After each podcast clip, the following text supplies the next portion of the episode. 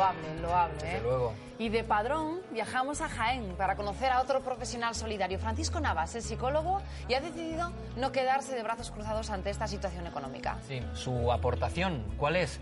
Pues la creación de un grupo de apoyo psicológico gratuito para desempleados. Vamos a escuchar a Francisco.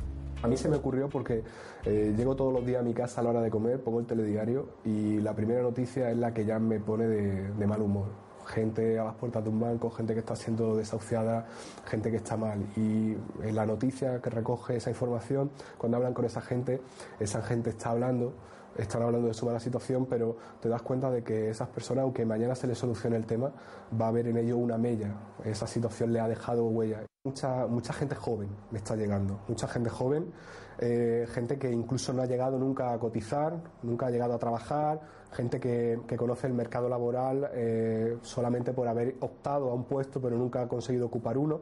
Y luego se me, de los casos que tengo ahora mismo apuntado, gente que participa en el grupo, que, que quiere empezar, eh, el caso extremo, gente que ha estado toda su vida trabajando, ha llegado a cierta edad y ha llegado el momento en el que el mercado laboral se le ha cerrado. Una de sus funciones es descargarnos, soltar lo que llevamos dentro, pero también desarrollar habilidades para poder afrontar lo que nos queda.